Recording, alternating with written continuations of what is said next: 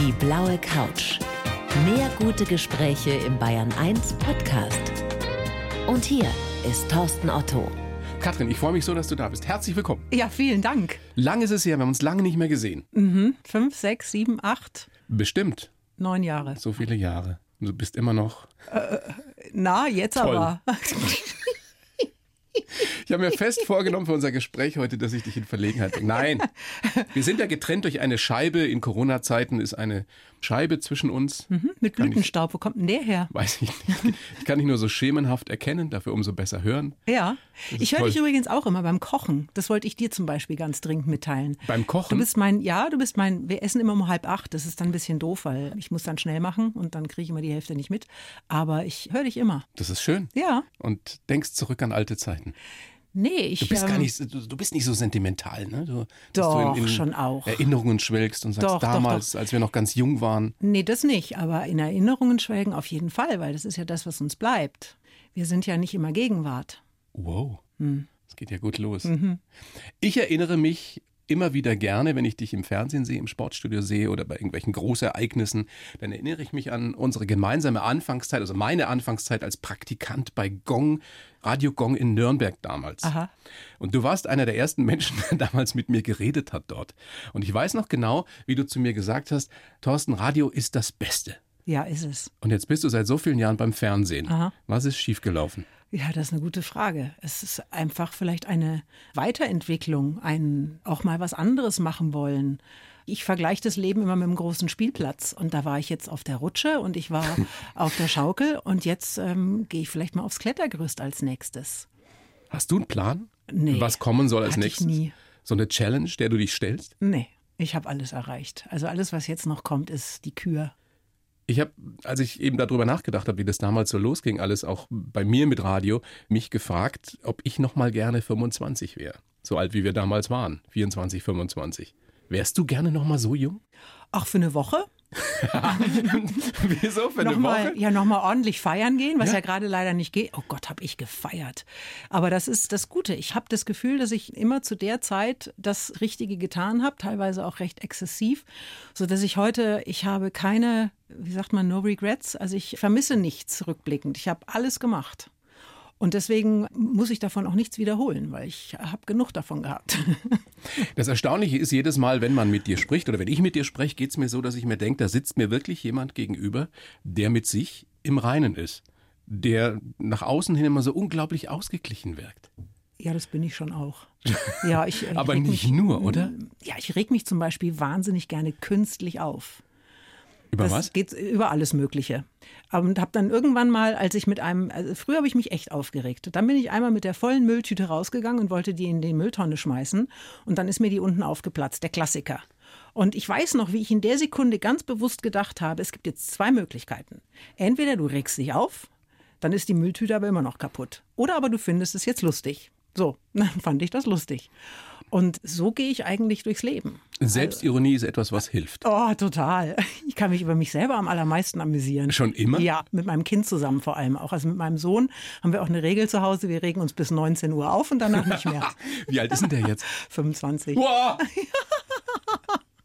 Wow, bist Wahnsinn, du oder? für den schon wieder cool oder, Doch, oder ja. noch partiell peinlich? Ich kann dir sagen, mit einer 16-jährigen Tochter, ungefähr in dem Alter, hat mir mein Sohn an einem Tag mal feierlich mitgeteilt, dass ich ihm nicht mehr peinlich bin.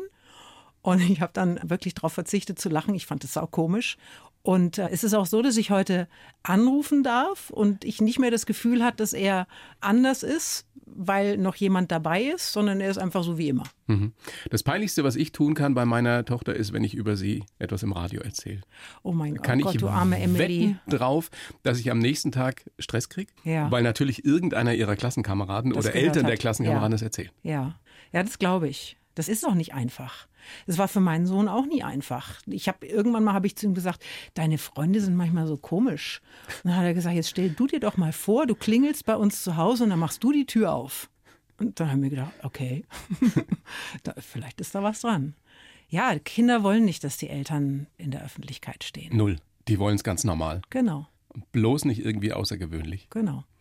Wenn dir damals mit 25 jemand diese Karriere prophezeit hätte, die du gemacht hast, was hättest du gesagt? Du spinnst, hätte ich gesagt.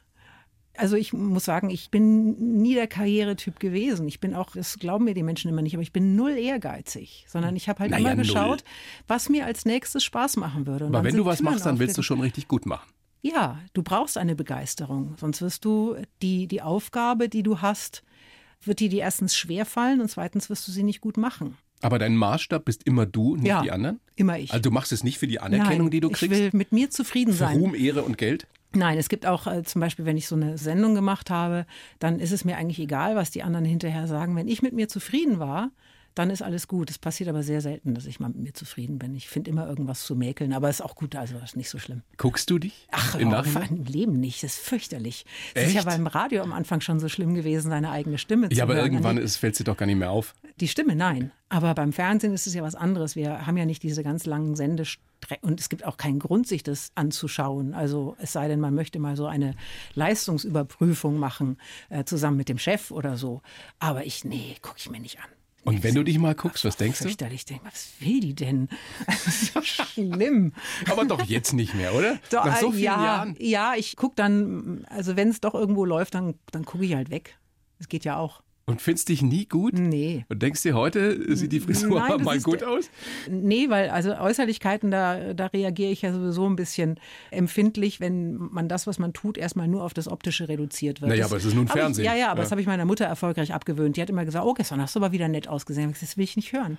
Mhm. Sag doch irgendwann, hast du auch mal aufgepasst, was ich gesagt habe? Findest du inhaltlich irgendwas gut? Also das versteht sie heute. Wenn wir über Erfolg sprechen, und das bist du ja nun mal, nach allen möglichen Maßstäben, was ist es für dich konkret? Erfolg ist, wenn das, was du dir wünschst, davon, wo du geträumt hast, danach, wo du strebst, mit dem, was du erreicht hast, eine möglichst große Schnittmenge hat. Viele wollen erfolgreich sein, viele wollen auch gerade junge Menschen wollen berühmt sein. Ja. Das ist sicherlich nicht Erfolg für dich. Nee, berühmt sein ist kein Erfolg, weil ich könnte mir vorstellen, dass viele von denen, die in der Öffentlichkeit stehen, womit auch immer, vielleicht gar nicht glücklich sind. Und dann sind sie ja nicht mehr erfolgreich. Erfolgreich bedeutet auch, dass man Spaß an dem Erfolg haben kann, dass einem das gefällt.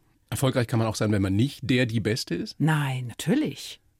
Also vor allem im Sport. Also es gibt ja im Sport, ist ja vorgesehen, dass es einen ersten, einen zweiten, einen dritten und vor allem auch einen letzten gibt. Und das ist auch ganz wichtig, weil wenn es das nicht geben würde, dann könnten wir uns jeden sportlichen Wettbewerb sparen. Wobei, das weißt du besser als ich, Spitzensportlerinnen sehen es meistens nicht so. Für die zählt oft nur der erste Platz. Die sind vor allem oft lieber Dritter als Zweiter, weil sie dann nicht das Gefühl haben, dass sie so haarscharf dran vorbeigeschrammt sind. Ja, trotzdem muss man sagen, objektiv gesehen ist jemand, der in einem meinetwegen 100-Meter-Finale bei Olympia auf die, die Bronzemedaille holt, das ist doch fantastisch. Natürlich. Ja. Und wird oft viel zu wenig gewertschätzt. Nochmal Stichwort Erfolg.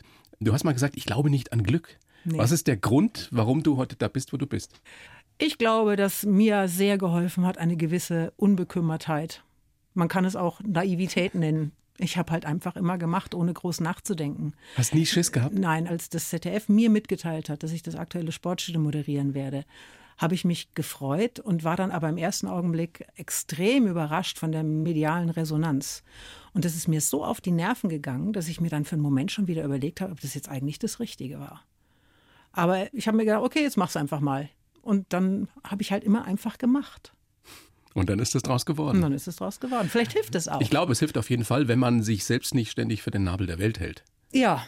Und es auch nicht zu sehr will und sagt, weil ich bin ja der und ich muss. Und Nein, nein, muss. also wenn du darüber verkrampfst, also krankhafter Ehrgeiz, glaube ich, führt auch nicht wirklich weit. Also man muss schon auch mit einer gewissen Entspanntheit an die Sache rangehen, sonst wird das nichts.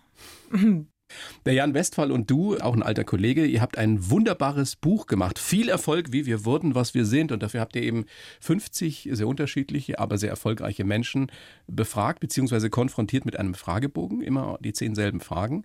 Und ähm, habt zum Beispiel gefragt, was habt ihr gelernt, was gefällt euch besonders an eurem Job, was nicht, wie wichtig ist Mut, Risiko, wie wichtig ist Glück, was ratet ihr jungen Menschen? Kathrin, was ist die Quintessenz dieser 50 Interviews mit diesen sehr unterschiedlichen Menschen? Warum sind die so erfolgreich geworden? Weil sie in ihrem Leben es geschafft haben, ihre Leidenschaft zu entdecken. Das ist nämlich gar nicht so einfach. Finde mal das, wenn du 18 Jahre alt bist, 19 Jahre alt bist, wofür du wirklich brennst. Du hast ja heute das Gefühl, wenn du dich umschaust, dass du in einer Fülle von Möglichkeiten steckst. Du siehst ja den Wald vor lauter Bäumen nicht. Und es wird So. immer schwieriger, weil es immer schwieriger. komplexer wird. Genau. Das tut mir für die jungen Menschen heute wirklich leid. Ich möchte nicht mehr 18 sein. Ach ja. Nee. Für eine Woche zum Feiern. Naja, für eine Nacht vielleicht. Das wird mir dann wäre ich eh platt. Das müssen wir, glaube ich, dringend rausschneiden. Wieso? Nee, also du hast das Gefühl, es geht alles und dann geht aber doch wieder gar nichts. Also du musst wirklich in dich reinhorchen. Ich kann immer nur raten, probiert so viel wie möglich aus, macht Praktika und zwar völlig unterschiedlicher Natur, weil vieles, was so erstrebenswert erscheint, ist dann letztlich ganz anders, als man sich das vorgestellt hat. Man muss auch herausfinden, ob man für diese Leidenschaft, die man dann vielleicht entdeckt, eine gewisse Begabung mitbringt. Also ich kann nicht Radiomoderator werden. Das habe ich ganz oft erlebt früher, dass mich junge Mädchen gefragt haben, und wie wird man das? Ich möchte auch so gerne. Und ich mir die so als Typ angeschaut habe, mir gedacht habe, du hast doch gar keine Freude wirklich an der Kommunikation. Du musst ja in dem Moment, wo hier das rote Licht angeht, musst du ja in der Lage sein, einen vernünftigen Gedanken zu formulieren und darfst vor allem auch keine Angst haben davor. Also wenn das zum Beispiel nicht gegeben ist, wirst du als Radiomoderator nie glücklich und auch nicht erfolgreich am Ende.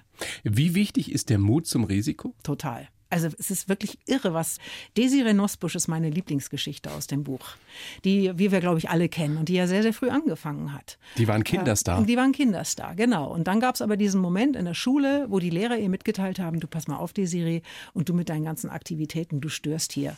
Du musst jetzt leider gehen. Und dann ist sie gegangen. Die ist von der Schule runter und hatte keinen Abschluss. So, und äh, danach ging es aber erst richtig los. Also das ist dieser Mut zu sagen, ich mache das jetzt einfach mal. Diese Stelle kommt im Leben eines, glaube ich, jeden erfolgreichen Menschen vor. War es besonders mutig von dir damals zu sagen, ich traue mich, ich mache das Sportstudio? Ich glaube schon, weil es war so, dass ich damals nicht, ich hatte bis dato nicht eine Fernsehsendung moderiert. Ich kannte dieses Medium überhaupt nicht. Das ist nicht. so krass aus so, heutiger Sicht. Und dann ne? hast du dieses aktuelle Sportstudio, nach wie vor eine Traditionssendung im deutschen Fernsehen. So, und ich sollte die jetzt machen. Das hätte ja total in die Hose gehen können. Ja. Als damals das allererste Mal das Rotlicht anging und Ja. die Uhr tickt und der Vorspann kommt, was ging dir da durch den Kopf? Gar nichts, da war ich in einer Parallelwelt. Da habe ich mich selber beim Moderieren beobachtet. Ja. Anders kann ich das. Ja, aber sonst wäre ich verrückt geworden. ja, weil diese Aufmerksamkeit von außen, ich habe immer nur gedacht, jetzt lass mich doch erst mal machen. Ja. Ich habe noch nicht eine Sendung moderiert und hier ist es überall ein Riesenthema. Jetzt lasst mich doch erst mal. Also es war mehr der Druck von außen, der mich so verrückt gemacht hat, als äh, die Tatsache, dass ich jetzt diese Sendung da moderieren sollte. Das fand ich jetzt gar nicht so schlimm. Du hast damals, wenn ich mich richtig erinnere, deshalb beim Casting so überzeugt, weil du so ein cooles Interview mit Jürgen Klopp gemacht hast. Ne? Ja, auch. Ja, der, ich hatte Weiß Jürgen der das eigentlich, dass, Ja, dass natürlich. du deinen Job ihm verdankst? Das zum weiß Teil? er, das habe ich ihm gesagt. Und wir haben heute bis heute, ich, ich sehe ihn jetzt nicht oft, aber Ja. wir haben bis heute eine wirklich sehr herzliche Verbindung. Damals war es so, dass Jürgen Klopp auf die Tour, wir hatten also Casting heißt, wir machen eine Probesendung, also ein Sportstudio, so eine kleine Ausgabe, ein paar Beiträge ansagen, Interview eben und zum Schluss Torwand schießen. So. Und Herr Klopp schoss neben die Torwand und hat aber so getan, als hätte er getroffen. Und dann habe ich gesagt, das war das Thomas Helmer Phantomtor. Und da sind die in der Regie alle in Ohnmacht gefallen, weil sie sich dachten, oh, sie kennt das Thomas Helmer Phantomtor. Für die wenigen, die es nicht wissen, erklär's kurz. Naja, das, äh, Thomas Helmer hat mal neben das Tor geschossen und es wurde dann gewertet und äh, ja, Riesenaufregung. Die waren sehr verzweifelt auf der Suche nach einer Moderatorin. Ich war ja nach langer Zeit die erste Frau. Und man hat mir erzählt, also da wären also die unglaublichsten Bewerbungen gekommen von äh, Frauen im äh, Bikini beim Wäscheaufhängen und das war dann die eigentliche Qualifikation. Also es, ich möchte jetzt nicht sagen, dass es besonders herausragend war, dass ich das kannte, aber für die war das offensichtlich so. Es ist jetzt 14 Jahre her. Äh, ja, 28. Januar 2006. Ja, Wahnsinn. Weil wir gerade über Mut zum Risiko sprechen und überhaupt über mutiges Verhalten, das gefällt mir sehr, sehr gut, was Mozi Mabuse, Tänzerin, Entertainerin, was die ähm, gesagt, geschrieben hat in eurem Fragebogen. Die schreibt nämlich, eigentlich bin ich ein Angsthase. Wenn ich etwas mache, dann ist es immer der große Sprung. Wenn die einen vom Beckenrand oder vom 5-Meter-Brett in den Pool springen, nehme ich das 10-Meter-Brett. Ich springe von ganz oben. Weil ich so Angst habe, vom Fünfer zu springen, gehe ich lieber gleich bis ganz nach oben. Das finde ich sensationell. Weil du so Schiss hast, gehst du noch mal eine Stufe höher. Weil es dann eh schon egal ist. Ja. Ja, ja. Aber das ist wirklich etwas, was ich so noch nie gehört hatte und wo ich mir gedacht habe, das ist vielleicht für viele Menschen so ein Ansatz, so eine Idee, wie sie ihr Leben in Zukunft mal leben könnten und das zumindest mal probieren könnten. Was meinst du? Also ist das was, was jeder mal ausprobieren sollte? Noch etwas Mutigeres zu tun als das, wovor man sich sowieso schon fürchtet?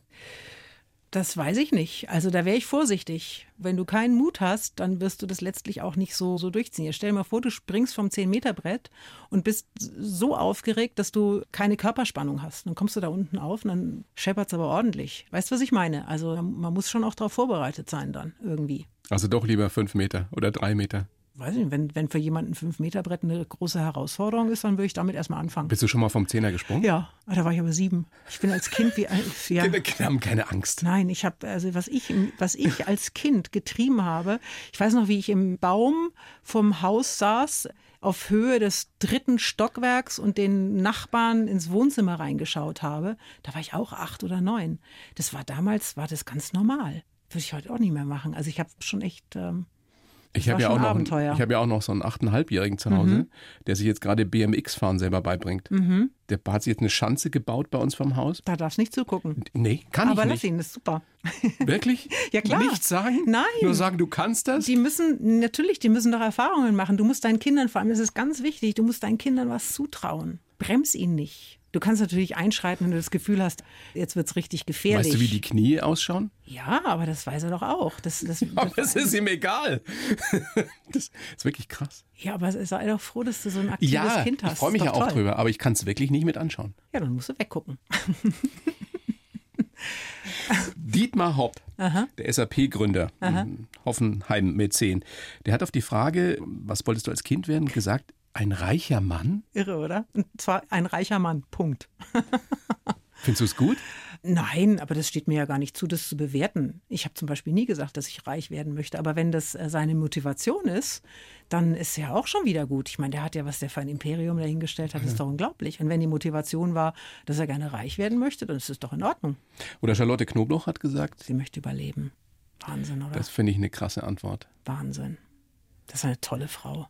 Was man sich aber aus unserer privilegierten Sicht ja überhaupt nicht mehr vorstellen kann, wie das ist, wenn ein Kind darüber nachdenken muss, ob es den morgigen Tag erlebt.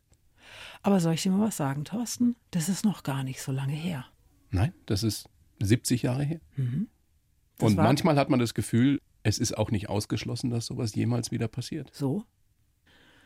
Bist du insofern ja, ein politischer Mensch, dass du dir absolut, darüber Sorgen natürlich, machst? Natürlich, ja klar. Die Entwicklung bin, da am rechten Rand, was da passiert? Ich bin ein extrem politischer Mensch, aber das Interessante ist, sobald du dich in der Öffentlichkeit mit Sport befasst, unterstellt man dir, dass du eigentlich zu keinem anderen Thema dir jemals Gedanken machst. Aber ich spreche viel mit meinem Sohn darüber, der weiß noch viel mehr als ich. Der hört ständig irgendwelche Streams aus dem äh, amerikanischen Wahlkampf und solche Geschichten. Also der ist da sehr viel engagierter als ich noch. Aber also mir wird dann teilweise schon Himmelangst, wenn ich mir so anschaue, was auf der Welt los ist. Und gerade mit der Situation jetzt, wir wissen alle nicht, wie das weitergehen wird. Im Augenblick hat man das Gefühl, wir kommen hier noch mit dem blauen Auge davon, aber wir sehen, das Ende, wir sehen das Ende ja noch gar nicht. Man hat ja das Gefühl, dass man auf einer, fast schon auf einer Insel der Seligen lebt ja. hier in Deutschland. Wenn du nach Amerika guckst, Wahnsinn. Da kann es einem wirklich schwindlig werden. Ja. Nicht nur aufgrund der Corona-Situation, sondern auch wie der amerikanische Präsident damit umgeht. Das hätte man ja alles vor, vor ein paar Jahren nicht für möglich gehalten, nee. dass das Realität wird. Also ich muss sagen, es gibt kein Land auf dieser Welt, in dem ich momentan lieber bin als in Deutschland. Mhm. Kann ich nur unterschreiben. Mhm. Hoffentlich bleibt es so.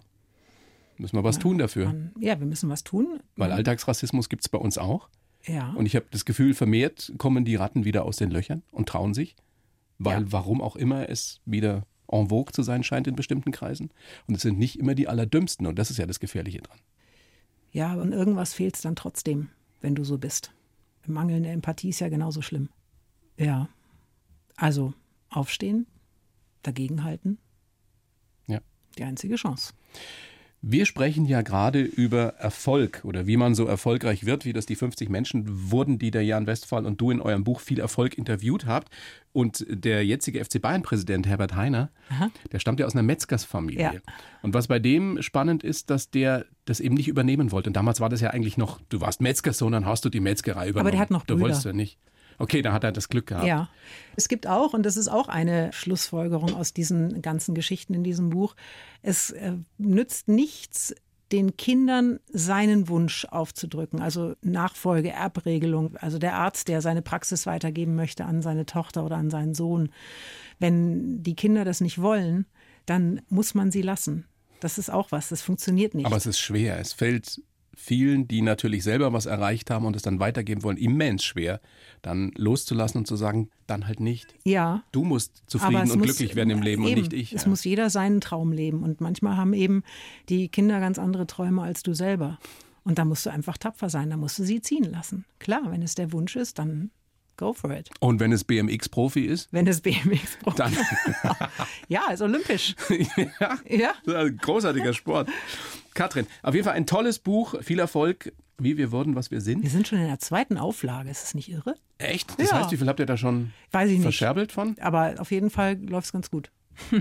Es soll weiter so gut laufen und Mhm. noch besser. Ich habe für dich, wie stets Usus ist in dieser kleinen Show, einen Lebenslauf geschrieben, Ja, den du bitte vorliest. Ich reiche ihn dir über die Scheibe. Du kennst ihn noch nicht, du liest ihn vor und kannst dann danach gerne kommentieren. Ich heiße Katrin Müller-Hohenstein und bin eine Fernsehfrau, deren große Liebe das Radio ist. Seit vielen Jahren darf ich für das ZDF von Weltmeisterschaften und Olympischen Spielen berichten und erleben, wie schmal der Grat zwischen Triumph und Niederlage oft ist. Auch wenn meine Karriere noch lange nicht zu Ende ist, habe ich meine schönsten beruflichen Moment wohl schon hinter mir. Ich bin nicht besonders ehrgeizig im klassischen Sinn. Die Beste wollte ich nie sein, nur zufrieden mit mir selbst. Geprägt haben meine sensationelle Mich, Kin- Entschuldige. äh, geprägt haben mich meine sensationelle Kindheit in Erlangen, ein Jahr in Disney World und die lange Zeit beim Radio. Am liebsten bin ich ganz privat in meinem Garten und träume manchmal schon von Enkelkindern, die herumschwirren. Ja, bitte, es dürfen sieben, acht, neun, zehn werden, bitte. Ernsthaft? Ja, ach warte, ich behalte es mal, damit Kannst ich du gerne behalten. kann. Ja. ja, gerne behalten. ja. Es ist wirklich so, dass du zurzeit so gerne in deinem Garten bist, da rumgartelst?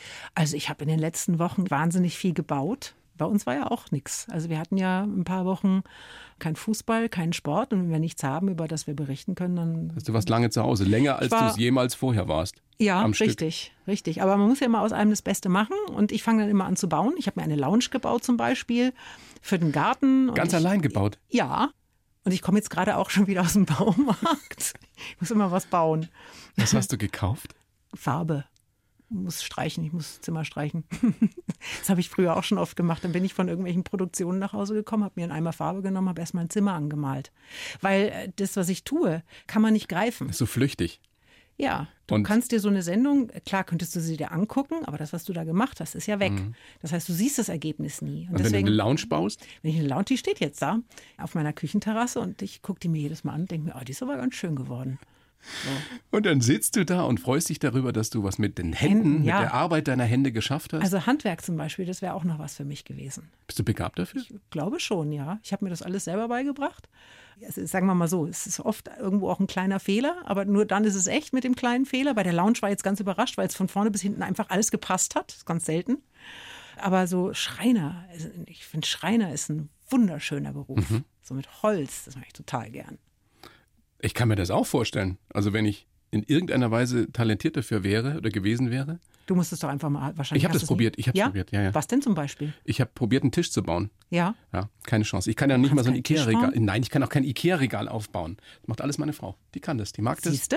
Das ist Arbeitsteilung. Das, das Ja, das kann ich auch. Aber ein Tisch bauen ist doch gar nicht so schwer. Ich kann es halt nicht. Was stellt sich ich denn so an? Ja, weil ich so zwei linke Hände habe. Ach so. Ich, ich komme aus so einem Elternhaus, wo sowas nie gemacht wurde. Mein Papa hat mit mir sowas nie gemacht. Auf den schiebe ich es jetzt genau. Ich habe auch nicht gebaut mit meinen Eltern. Ich habe Lego gebaut wie eine Irre. Ja, ich Vielleicht auch. kommt es daher. Das Und habe auch Fischertechnik. Fischertechnik war ganz wichtig. Ja. Für das Mechanische dabei. Das war ja schon eins drüber noch über Lego. Kennt ihr noch Fischertechnik? Frage in die Regie. Ihr jungen Menschen? Ja. Ja. Super war das. Ich gehe jetzt nach Hause und baue einen Tisch. und schenkst ihn mir dann. Ich habe es wirklich probiert, weil wir haben einen großartigen Schreiner so schräg gegenüber bei uns im Nachbar und Mhm. der kann das halt, der macht so. Und ich dachte mir, das kann ja nicht so schwer sein. Hast Aber du die es richtigen, ist so schwer. Hast du das richtige Werkzeug gehabt? Das ist Nein, ganz wichtig. Siehst du, nicht. ja, dann brauchst du nicht anfangen. Du brauchst schon richtig gutes Werkzeug. Meine auch. Frau hat mich ausgelacht. Ja. So, zurück äh, zu dir.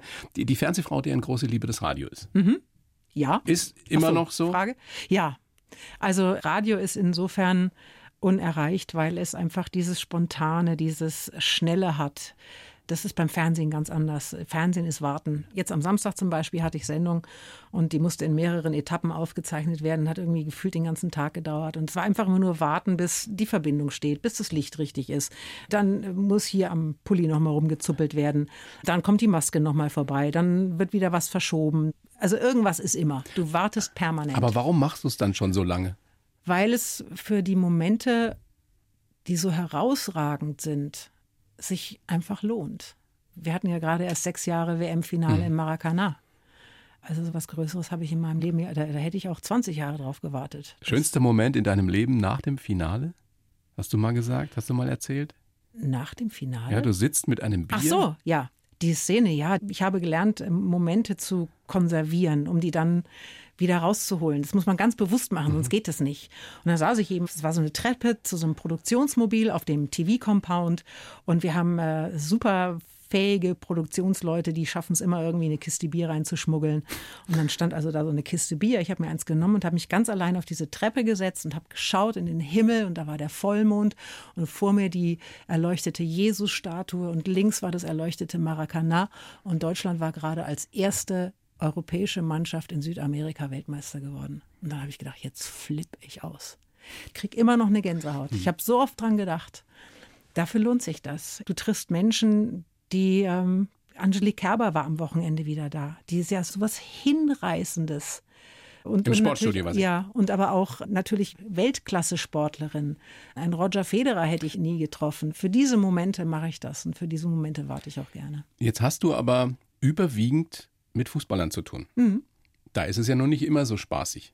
Weil ich habe das Gefühl, es wird immer mehr so, dass die Jungs, und es sind ja oft noch Jungs und noch nicht mal richtige Männer, so eine Angst haben, vor irgendetwas zu sagen, was ihnen auf die Füße fallen ja, kann, dass sie alle nur doch. noch dasselbe sagen. Ja, aber zu Recht doch, Thorsten. Ja, aber es ist doch dann langweilig, mit denen zu reden. Ja, natürlich. Nicht?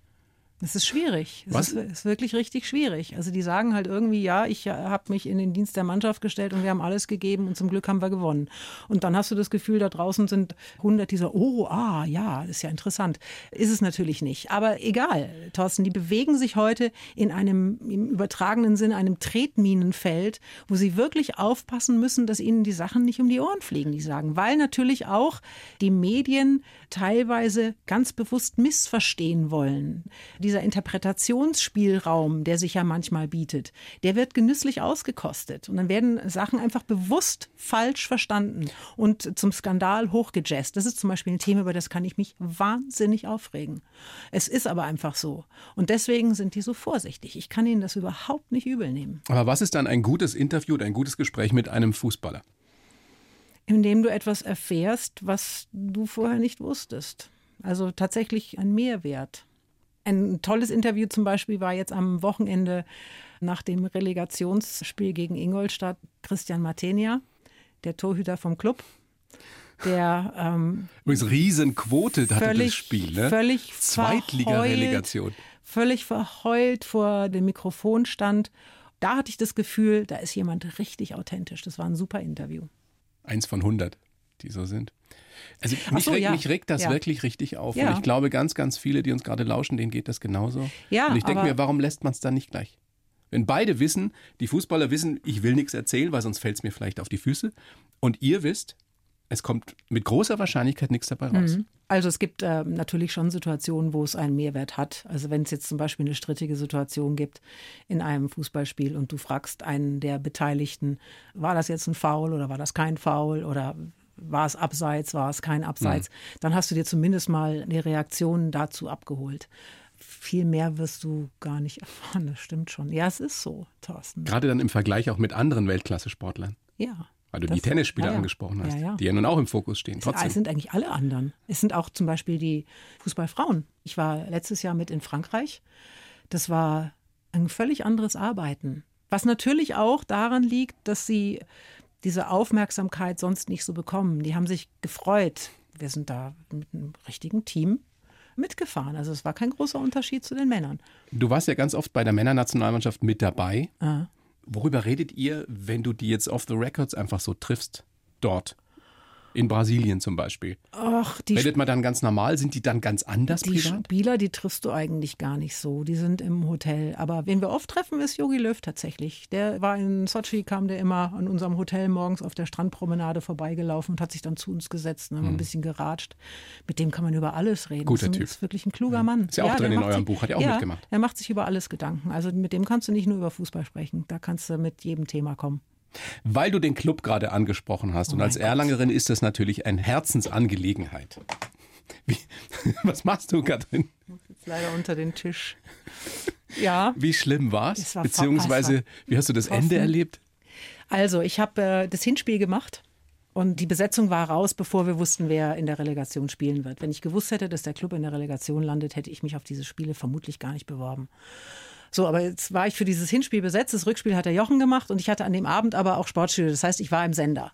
Und wie es beim ZDF so ist, ist ein Fernsehsender, da gibt es natürlich auch Fernseher und zwar überall. Und ich saß also in der Redaktion mit den Kollegen und habe geguckt und es stand 3-0 und es war noch zehn Minuten zu spielen. Und ernsthaft, ich kann mir das nicht mehr mit angucken. Da bin ich aufgestanden und bin in die Maske gegangen, so 100 Meter weiter da war niemand. Da habe ich dann also geguckt und dann habe ich mir gedacht, oh Gott, das hältst du nicht aus. Und dann habe ich mich im Klo eingesperrt, zwei Minuten. und dann habe ich, aber da habe ich mir gedacht, das geht jetzt auch nicht. Hast du dich ähm, hingesetzt im Klo Nein, das ist, da? so ein, das ist so eine Art Umkleide, das ist so eine okay. Bank, da kann man sich hinsetzen. So habe ich mich eingesperrt und dann habe ich mir gedacht, nee, das kannst du ja nicht bringen. Du kannst ja jetzt nicht, nicht, nicht zugucken. Du musst ja irgendwie auch unterstützen. So, bin ich also wieder raus, bin ich wieder in die Maske und dann war es fünf Minuten über die Zeit und ich war mir sicher, der Schiedsrichter wird jetzt gleich abpfeifen und ich sollte ja für Sportstudio den Siegertrainer. Da, zu dem ähm, Zeitpunkt war klar, Ingolstadt, in Ingolstadt ist Ingolstadt in der zweiten ist, Liga äh, und der Club ist abgestiegen. Genau. Und ich sollte das Interview mit dem Siegertrainer machen, aufzeichnen für das Sportstudio und hatte mir also schon schnell ein paar Fragen für Thomas Oral überlegt und bin also raus, bin wieder in die Redaktion, um was zu holen, weiß ich gar nicht mehr so genau. Und dann war da diese Riesenaufregung und von dem Weg von der Maske bis in die Redaktion ist das Tor gefallen und ich habe es nicht gesehen.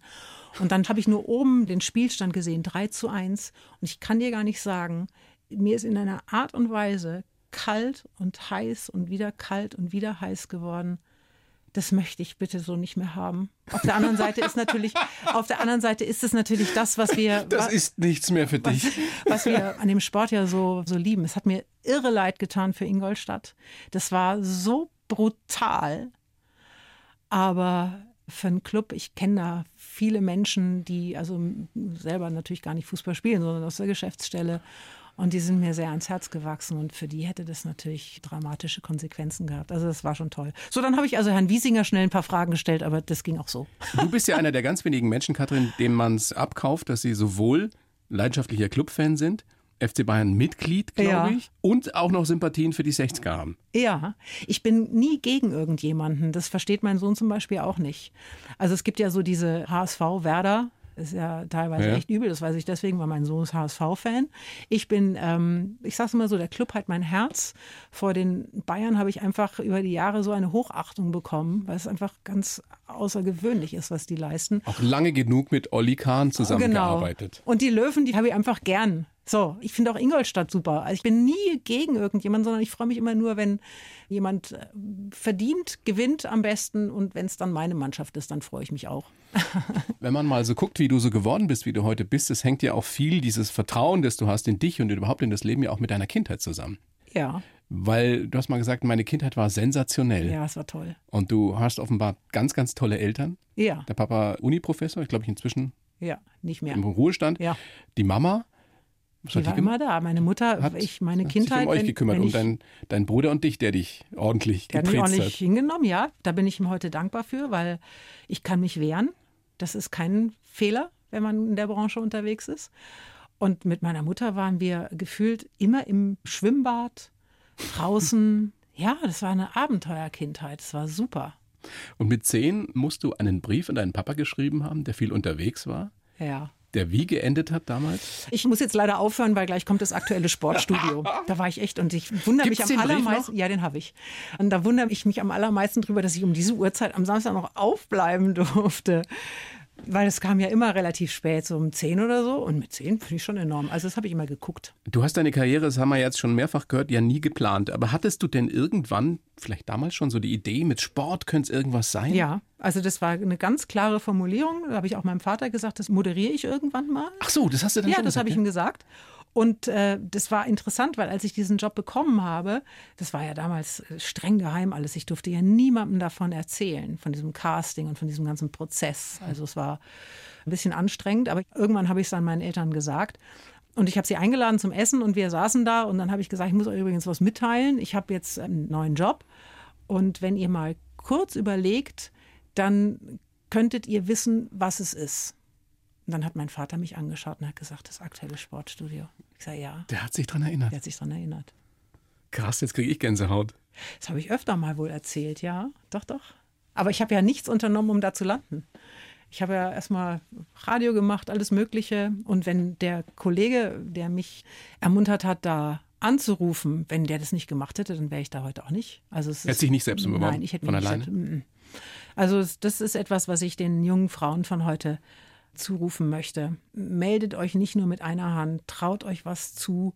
Ihr seid gut, ihr seid toll. Macht es einfach. Probiert euch aus. Das schreibst du ja auch. Du hast ja den Fragebogen in eurem Buch auch beantwortet. Dass man sich ausprobieren soll, möglichst viele Praktika machen, Ja, das ist ganz wichtig. sich etwas trauen und was noch? fleißig sein.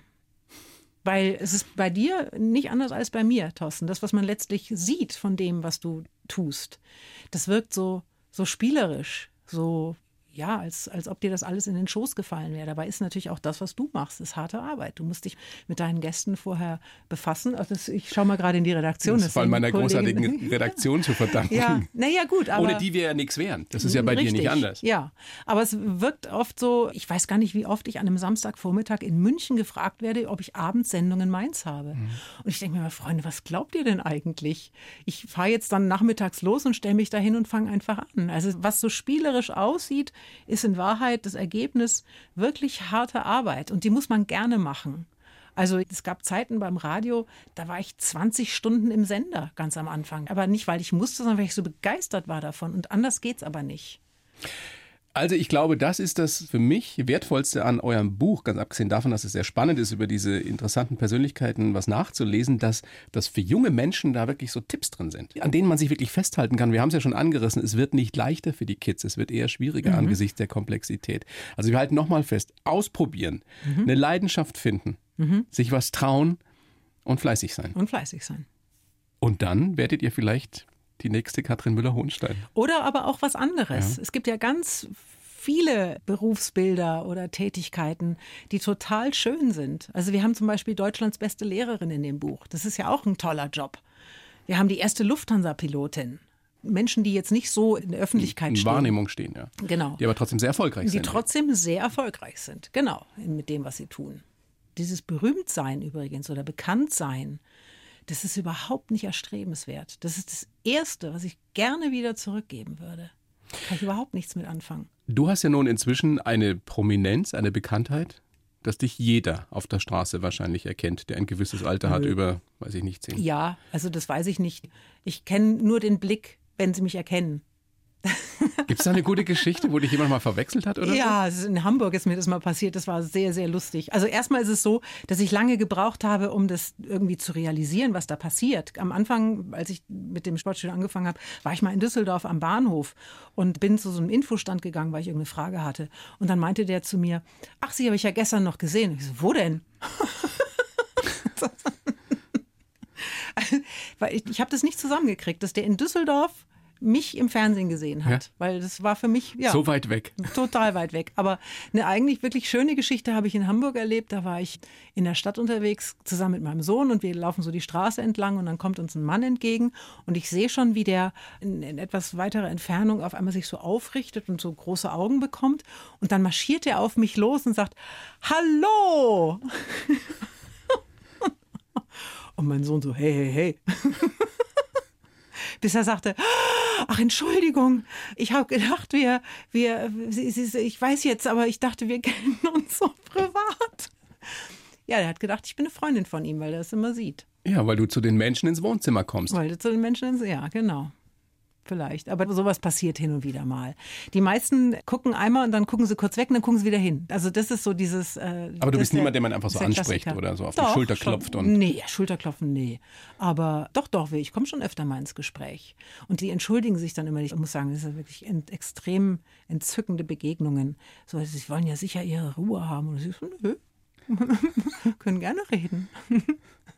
ja, so ist das. So ist das. Hm. So gekommen mit dir. Katrin. Ja. Großes Vergnügen, dass du endlich mal wieder da bist in dieser Vielen Dank, kleinen Show. Thorsten. Sage gerne nochmal euer tolles Buch von Jan und dir. Viel Erfolg, wie wir wurden, was wir sind. Mhm. Über 50 sehr unterschiedliche, sehr erfolgreiche Menschen. Unbedingt kaufen, lesen, was Da lernen freue ich mich. Dankeschön. Danke dir. Die blaue Couch, der Bayern 1 Talk als Podcast. Natürlich auch im Radio. Montag bis Donnerstag ab 19 Uhr.